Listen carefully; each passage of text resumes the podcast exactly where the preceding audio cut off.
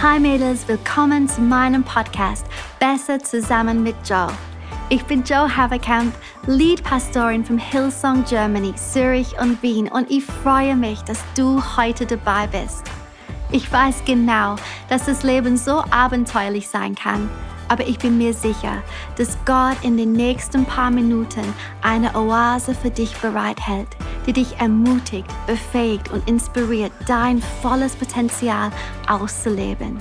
Genieße diese Zeit. Willkommen zurück. Ihr hört euch gerade den letzten Podcast von 2022 an.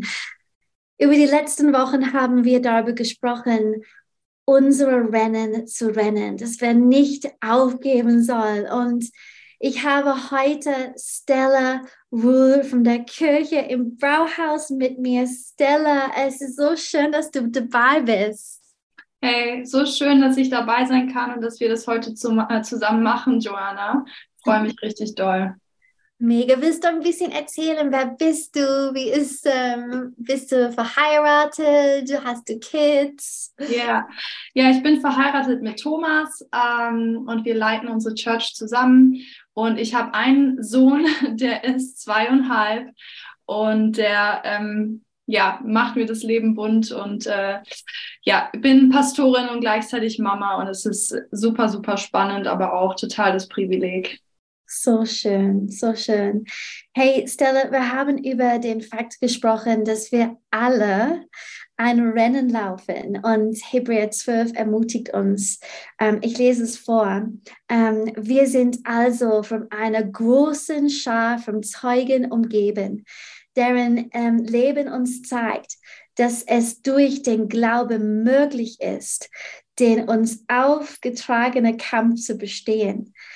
Deshalb wollen wir, ähm, wollen auch wir wie Läufer bei einem Wettkampf mit aller Ausdauer dem Ziel entgegenlaufen. Ich liebe diese Bibelstelle. Es spricht so viel Mut aus. Und ähm, in Woche 1 in dieser Serie habe ich drei, ähm, drei Gründe mit euch geteilt, warum wir nicht aufgeben sollen. Und in Woche zwei, das war cool. Ähm, ich hatte drei Frauen mit mir und ähm, sie haben Weisheiten aus dem Leben dieser großen Schar von Zeugen in Heb ähm, Hebräer 11 mit uns geteilt haben. Und ich freue mich so sehr auf unser Gespräch heute. Mhm. Ähm, ich will mit dieser Frage anfangen, Stella, und ich möchte über die ähm, Natur des Rennens sprechen, in dem wir uns befinden. So, wie würdest du das Rennen beschreiben, das Gott uns aufgetragen hat zu laufen? Voll die gute Frage.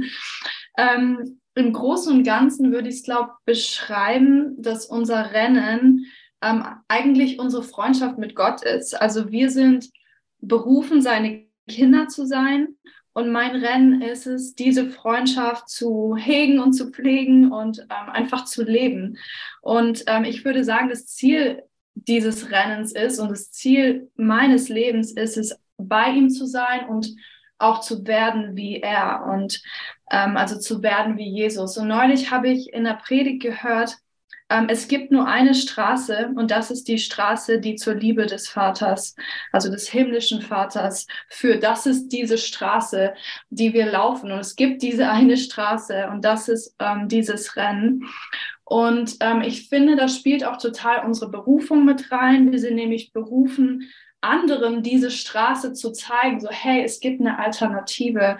Ähm, und es ist total das Abenteuer, weil es bedeutet, dass wir unsere Gaben entdecken, sie schärfen, sie stärken und sie einsetzen, ähm, ja, damit andere Menschen auf diese Straße sozusagen finden. Und ich fand es ein cooles Bild.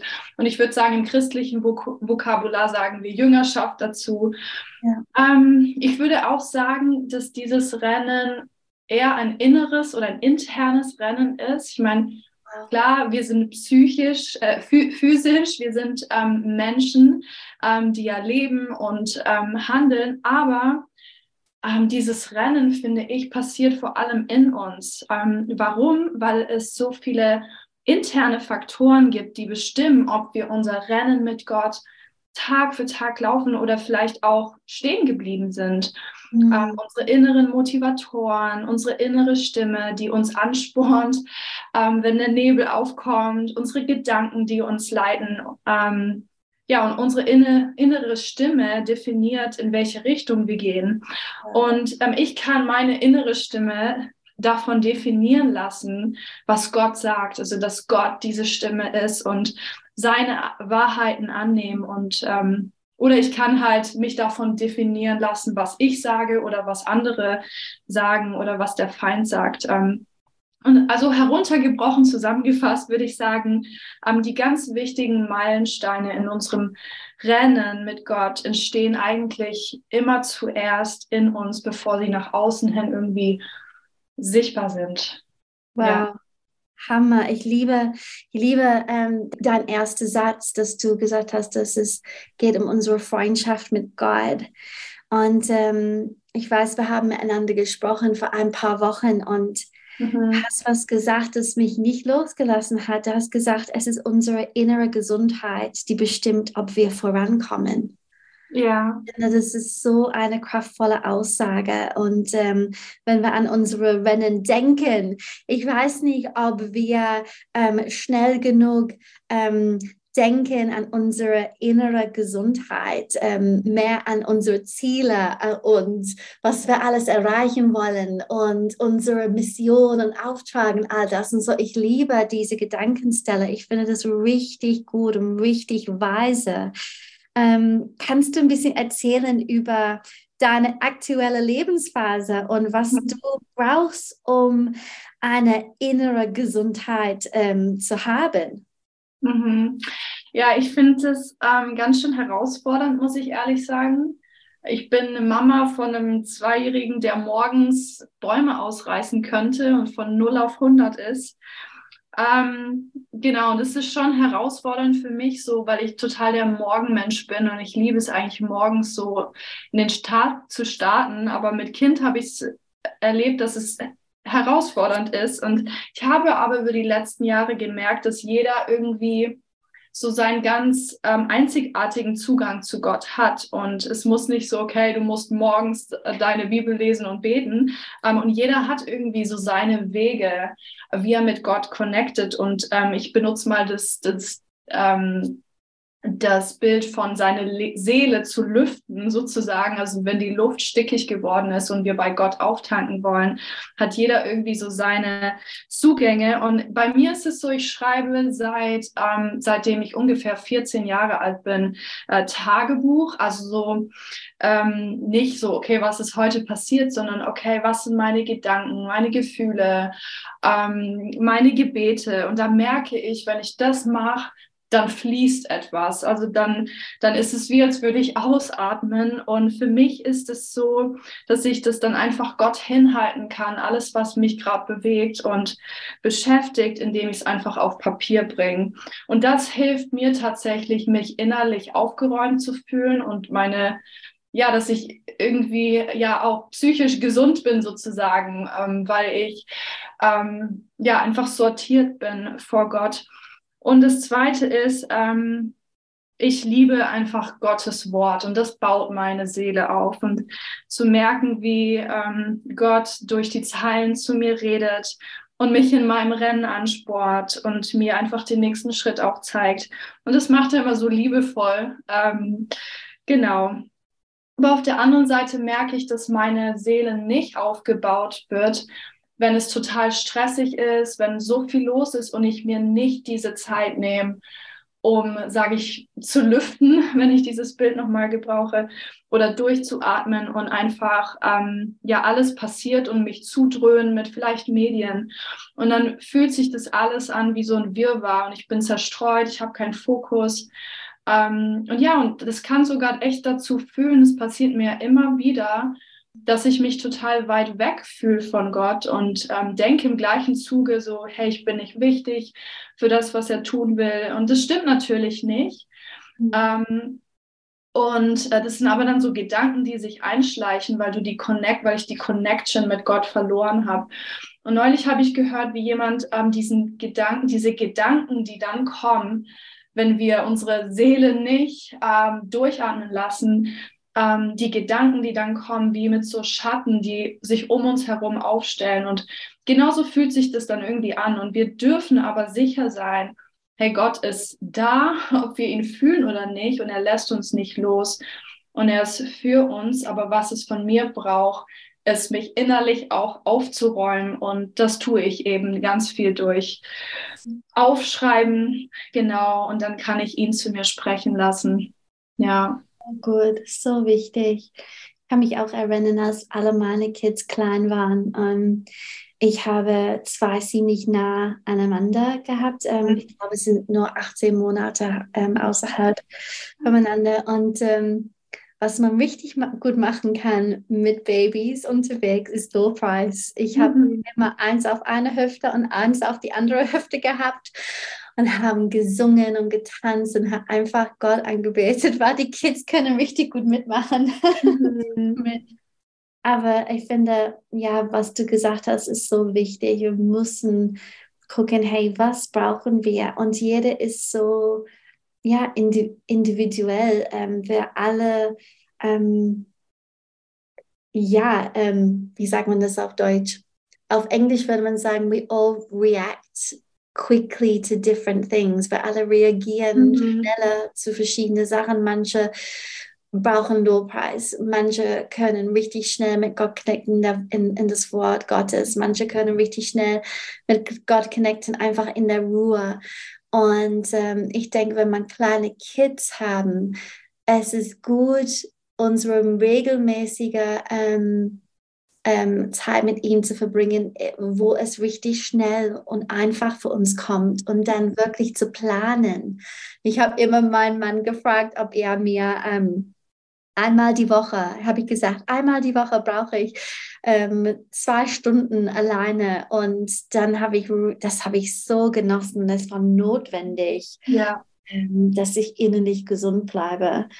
Und ähm, ich wollte noch was aufheben von unserem Gespräch von ein paar Wochen, weil Du hast ähm, davon gesprochen, dass wir alle Momente im Leben haben, in denen wir das Gefühl haben, dass wir einfach nur warten müssen. Ähm, und wir sprechen über ein Rennen zu rennen, aber manchmal haben wir Zeiten, wo wir langsamer gehen müssen oder überhaupt einfach warten müssen. Und ähm, wie hast du diese Zeiten erlebt, in denen du das Gefühl hast, nicht voranzukommen? Wenn du ein bisschen darüber erzählen könntest. Mhm. Ja, ich habe eine ganz konkrete Situation äh, oder nee, nicht Situation, sondern eigentlich Lebensphase vor mir. Ähm, als du mich das damals gefragt hast und auch heute, ähm, Genau, also ich erzähle einfach mal. Ich würde jetzt sagen, ich bin auch in meinem Dienst relativ am Anfang. Ich bin jetzt 31. Ähm, ich wurde vor drei Jahren ordiniert ähm, und mein Mann und ich haben die Church oder Kirche vor ungefähr eineinhalb Jahren übernommen, also die Leitung. Und da fängt, aber Dienst fängt ja schon viel eher an. Und für mich stand schon als Teenie fest, ähm, ich möchte Gott dienen mit allem, was ich bin und mit meiner Zeit beruflich. Und nach unserem Theologiestudium und Hochzeit war für uns so eine Zeit ähm, des Wartens. Also genau diese Frage, wo wir das total erlebt haben. Also es war so, wir hatten unser Studium beendet, hatten gerade geheiratet und dann hatten wir ein ähm, Jobangebot bekommen in den USA als Kids-Pastoren und waren wirklich drauf und dran, einfach loszulegen ähm, und zu starten. Wir hatten dort schon vor Ort eine Wohnung ausgesucht und ähm, ein Auto ausgeliehen oder zugesagt bekommen. Unsere ganzen Habseligkeiten waren schon da.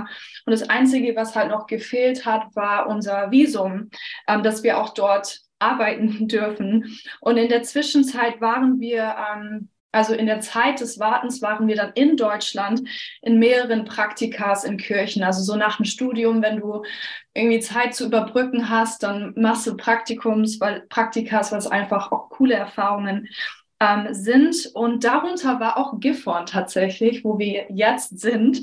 Ähm, aber diese Zeit des Wartens, das zog sich und zog sich und zog sich wirklich über Monate. Ähm, und irgendwann zogen wir dann zu meiner Schwägerin in ihr Haus in das Kinderzimmer von einer, einer meinen ähm, Nichten so als frisch vermähltes Ehepaar und es war total herausfordernd.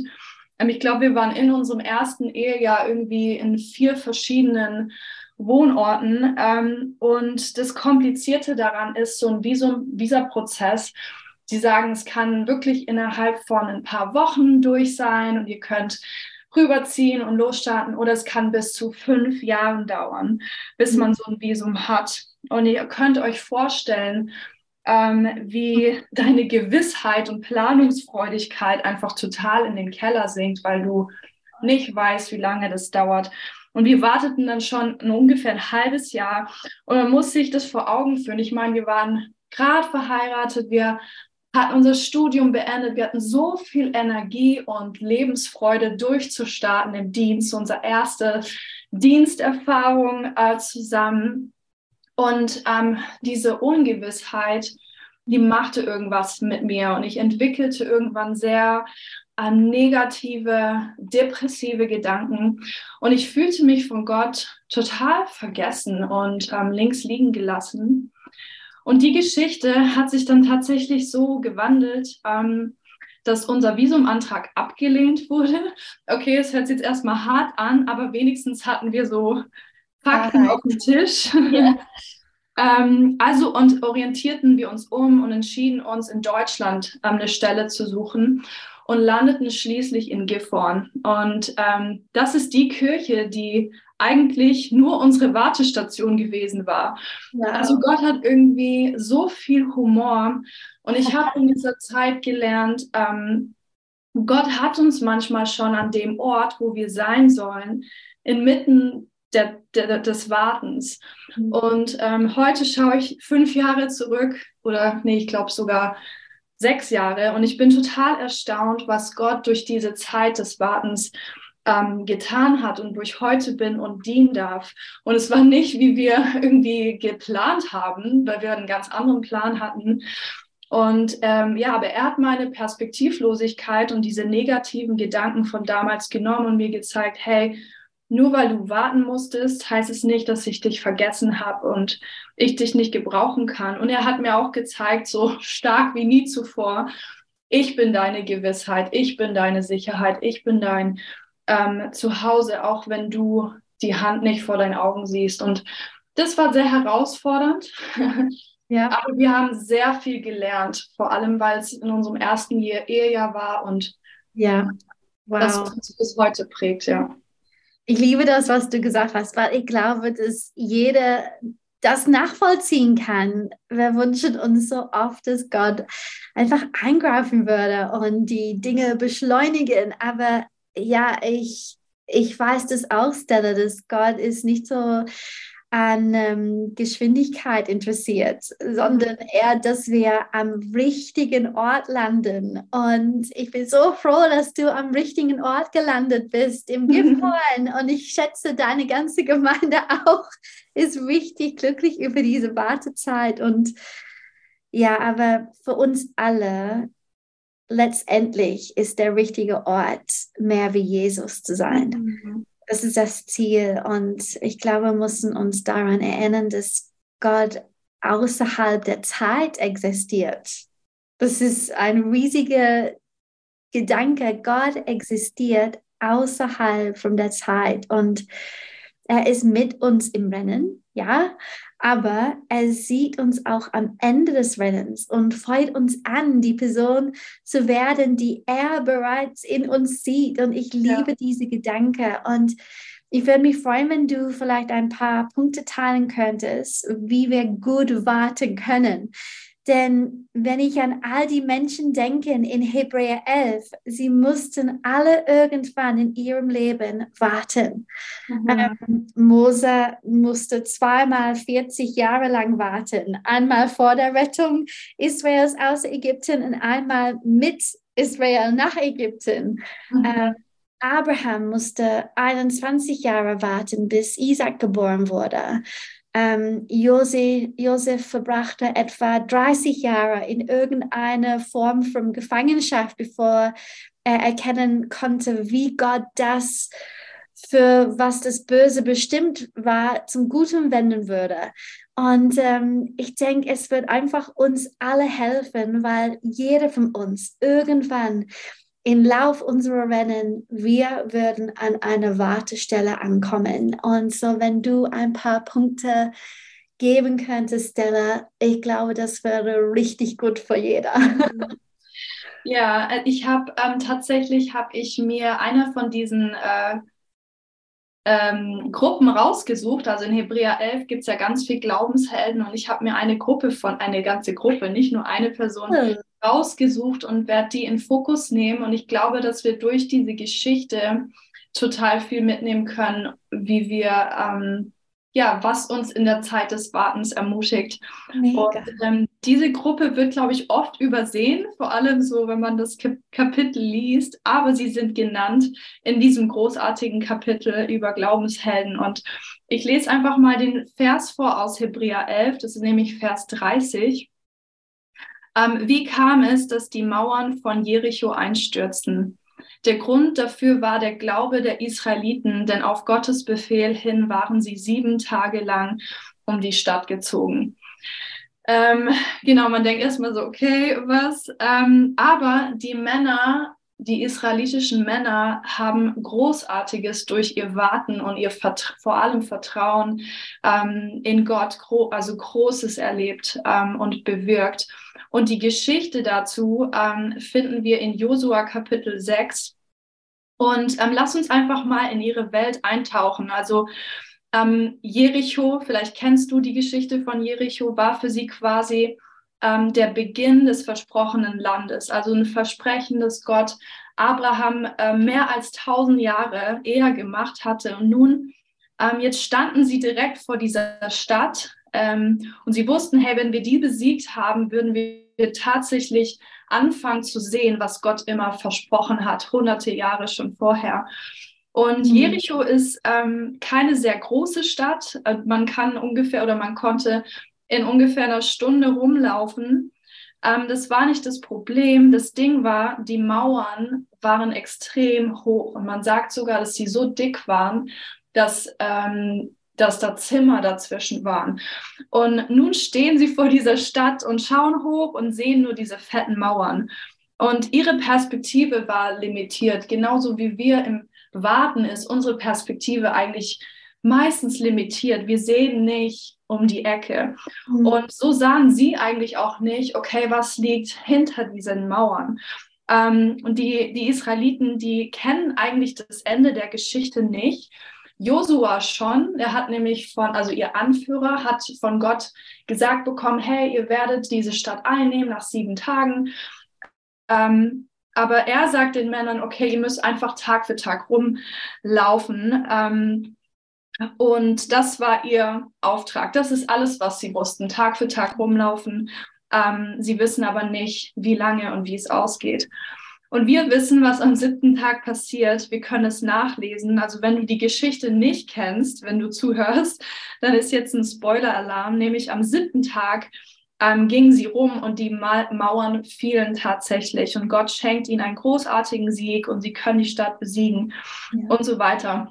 Und ähm, ich weiß noch, wir haben diese Geschichte damals als Kinder ähm, in der Kinderstunde nachgespielt und es war immer so, siebenmal rumlaufen und ein Kriegsgeschrei und yay, geschafft und man ist happy.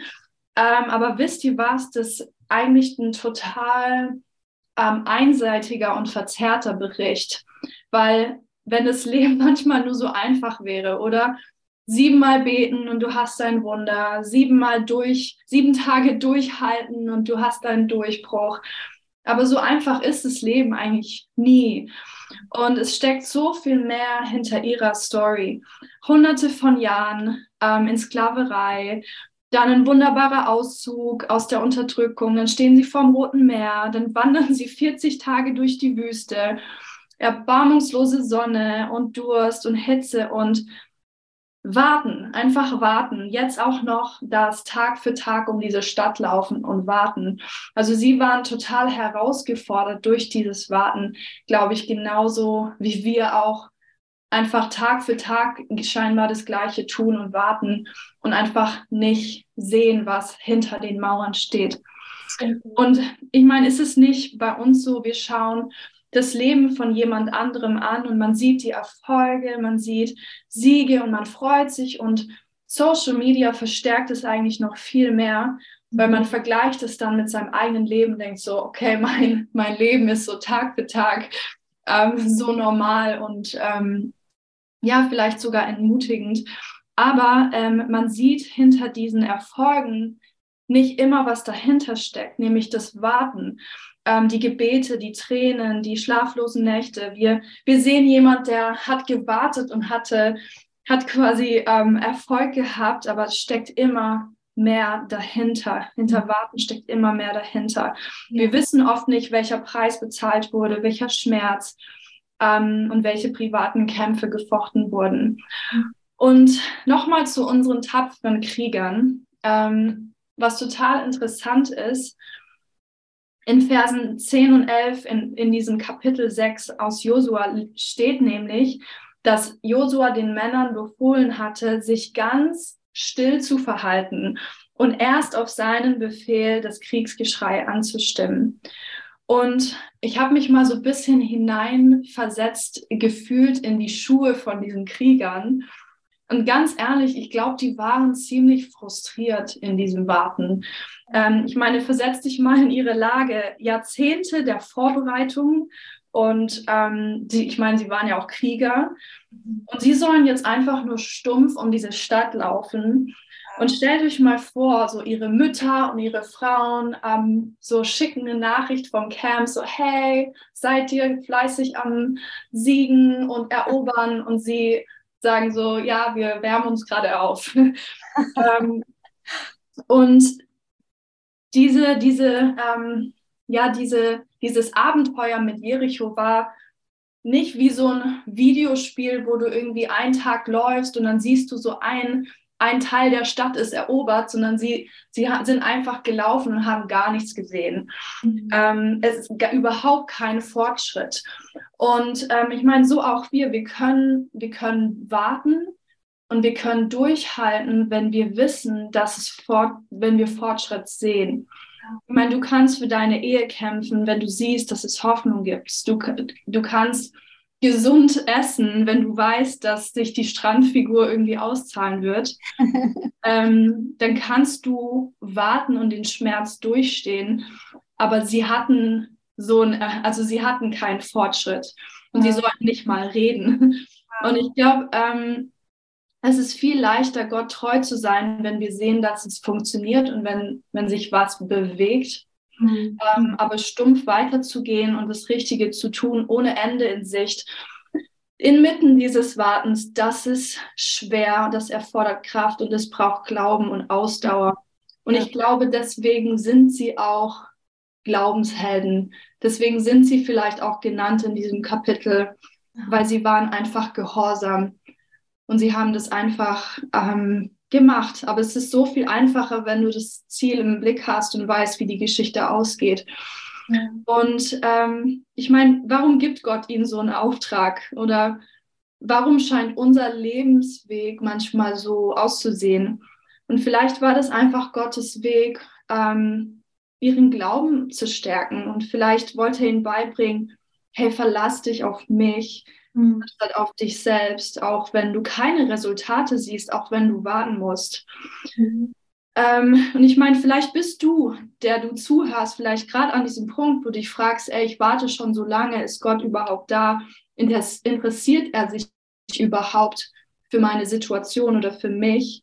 Und die Geschichte sagt uns, ja, er ist da. Nur weil du seine Handschrift ähm, nicht siehst, heißt es nicht, dass er deine Geschichte aus der Hand gelegt hat.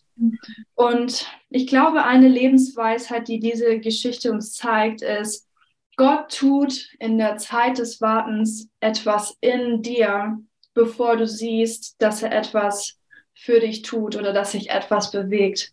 Ja. Und dann ähm, zurückzublicken und zu sehen, hey ja Gott, du hast eingegriffen, du hast dich gezeigt, auch wenn es nicht so war, wie, wie man erwartet hat. Mhm. Du warst da in jedem einzelnen Moment und ich bin gewachsen. Und das ist so belohnt und so ermutigend. Und ich, ich finde auch diese Geschichte ermutigt uns einfach, mhm. Tag für Tag dran zu bleiben und auf Gott zu vertrauen, auch wenn wir keinen Fortschritt sehen oder wenn wir nur fette Mauern sehen.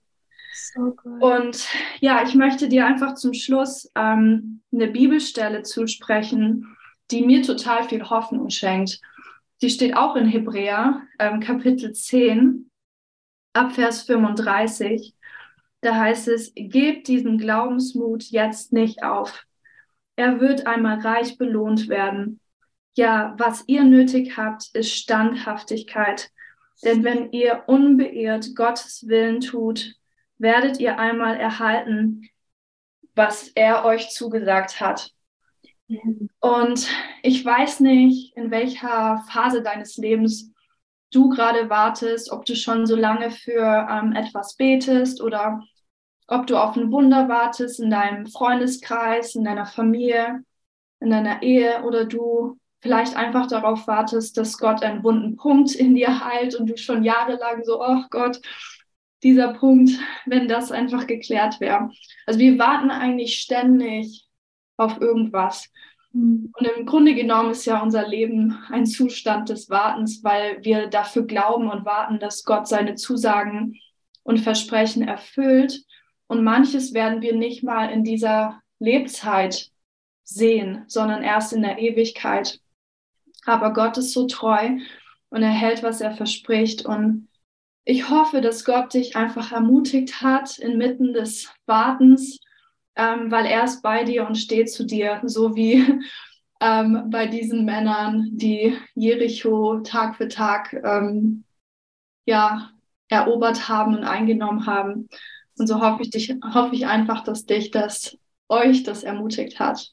Das stimmt. Das ist so gut. Danke so sehr, Stella, dass du uns an diese Geschichte erinnert hast. Und ähm, was ich liebe auch ist, dass es war ein Schar von Israeliten, die gemeinsam das gemacht haben. Mhm. Und ähm, ich möchte jede Frau ermutigen, hey, es ist so gut in Gemeinschaft, diese Rennen zu rennen auch. Ähm, und so, ähm, wir haben nur noch ein paar Wochen in diesem Jahr und ja, wahrscheinlich aber viele, viele Jahre, um dieses Rennen zu laufen, das Gott für uns vorgesehen hat. Und ja, ich möchte dich anschließen, Stella. Und ja, die Mädels für das letzte Mal diese, diese Jahr ermutigen, hey, mach weiter, träumt weiter, betet weiter, lernt weiter, liebt und vergibt weiter, dient weiter und auch genießt weiter. Das ist mir so auf dem Herz, genießt weiter, weil Jesus ist gekommen, um das Leben zu geben, und zwar das Leben in Fülle, das Leben in vollen Zügen. Und ich glaube wirklich, dass wir, ja, dass wir so hart das Rennen auch manchmal sein kann. Wir sind auch dazu bestimmt, gesegnet zu sein, das Leben zu genießen, weil wir haben einen guten, guten Vater. Also sei beständig in den wichtigsten Dingen und sei freundlich zu dich selbst. Hört auf, darüber Gedanken zu machen, was andere Leute denken, denn nur dann können wir wirklich gut laufen und den Weg genießen. Und so. Stella, vielen Dank, dass du mit dabei warst heute. Sehr gerne. Mhm. Richtig schön. Das ist echt schön. Und ähm, Mädels, ich liebe euch und ich freue mich jetzt schon auf das neue Jahr. Bis bald. Hey, so schön, dass du dabei warst. Ich glaube wirklich, dass wir zusammen besser sind als alleine. Diese Podcast-Episoden findest du wöchentlich auf iTunes oder Spotify. Alle Infos zu Sisterhood findest du auf hillsong.de slash sisterhood. Und wenn du Teil vom Expand bist, dann schau doch auf expandwomen.de vorbei.